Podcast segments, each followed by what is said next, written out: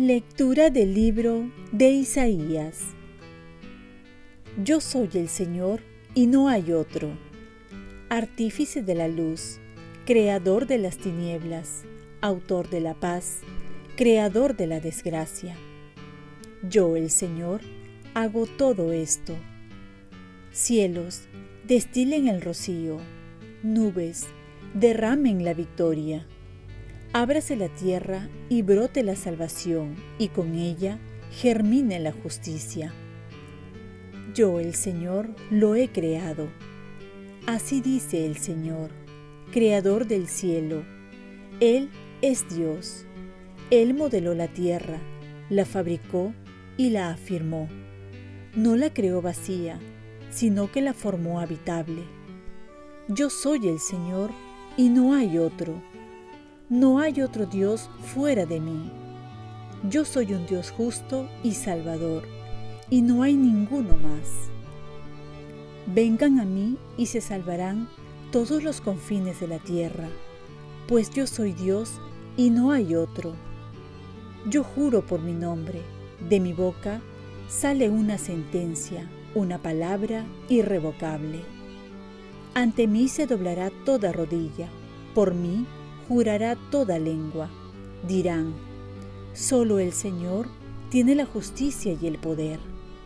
A Él vendrán avergonzados todos los que se enardecían contra Él. Con el Señor triunfará y se gloriará toda la estirpe de Israel. Palabra de Dios. Salmo responsorial Cielos, destilen el rocío, nubes, derramen al justo. Voy a escuchar lo que dice el Señor. Dios anuncia la paz a su pueblo y a sus amigos. La salvación está ya cerca de sus fieles y la gloria habitará en nuestra tierra. Cielos, destilen el rocío, nubes, derramen al justo la misericordia y la fidelidad se encuentran, la justicia y la paz se besan, la fidelidad brota de la tierra y la justicia mira desde el cielo. Cielos, destilen el rocío, nubes, derramen al justo. El Señor nos dará la lluvia y nuestra tierra dará su fruto. La justicia marchará ante Él la salvación seguirá sus pasos. Cielos, destilen el rocío, nubes, derramen al justo. Lectura del Santo Evangelio según San Lucas. En aquel tiempo Juan envió a dos de sus discípulos a preguntar al Señor, ¿Eres tú el que ha de venir o tenemos que esperar a otro? Aquellos hombres se presentaron a Jesús y le dijeron, Juan el Bautista nos ha mandado a preguntarte, ¿eres tú el que ha de venir o tenemos que esperar a otro? Y en aquella ocasión Jesús curó a muchos de sus enfermedades, dolencias y malos espíritus, y a muchos ciegos les otorgó la vista. Después contestó a los enviados, Vayan y anuncien a Juan lo que han visto y oído los ciegos ven, los cojos andan, los leprosos quedan limpios, los sordos oyen, los muertos resucitan, y a los pobres se les anuncia el Evangelio. Y dichoso aquel que no se escandalice de mí. Palabra del Señor. Paz y bien, la crisis ocurre para que con humildad nos dejemos ayudar. Los santos también pasaron momentos de crisis no todo es consolación, alegría, gozo de estar con el Señor, ver los buenos resultados pastorales, sino que también ellos han pasado las noches oscuras, aquellas que purifican el alma y que hacen crecer en la fe. Ese fue el caso de San Juan también, quien a pesar que era un gran profeta, que el mismo Jesús lo elogió como a ningún otro, que tuvo la dicha de bautizar a Jesús, y fue el último profeta de anunciarlo, también entró en crisis de fe.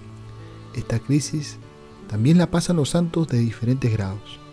En este caso, San Juan Bautista comenzó a dudar si a quien había tanto anunciado era realmente el Mesías. Esta crisis que comienza cuando se le rompe los esquemas a uno, cuando queremos encasillar a Dios, cuando vemos que no actúa de acuerdo a nuestros planes, cuando se nos va de las manos porque hemos querido tenerlo y no que nos tenga, cuando queremos que Dios entre en nuestro esquema y no es todo lo contrario. Entonces entramos en un conflicto, en una crisis, en la que si no pedimos ayuda, podemos terminar perdiendo la fe. San Juan quizás se preguntaba, ¿me habré equivocado?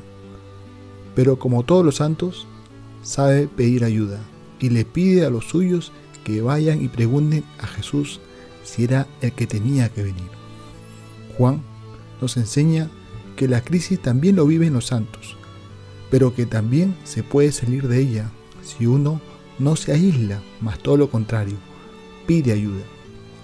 Jesús, que siempre está y sobre todo en los momentos más difíciles, va a confirmar su fe. Le manda decir a sus mensajeros, id y contad a Juan lo que habéis visto y oído. Los ciegos ven, los cojos andan, los leprosos quedan limpios, los sordos oyen, los muertos resucitan, se anuncia a los pobres la buena nueva. Y dichoso aquel que no se haya defraudado de mí.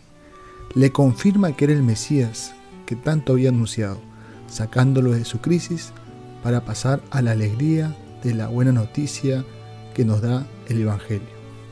Oremos, Virgen María, ayúdame a superar la crisis con un corazón humilde que se deja ayudar. Ofrezcamos nuestro día.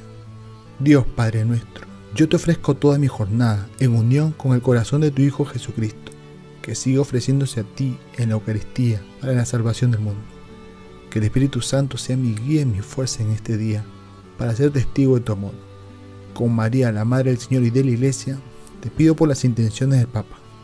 Con San José Obrero te encomiendo mi trabajo y mis actividades de hoy, para que se haga en mí tu voluntad. Y la bendición de Dios Todopoderoso, Padre, Hijo y Espíritu Santo, descienda sobre ti. Cuenta con mis oraciones que yo cuento con las tuyas y que tengas un santo día.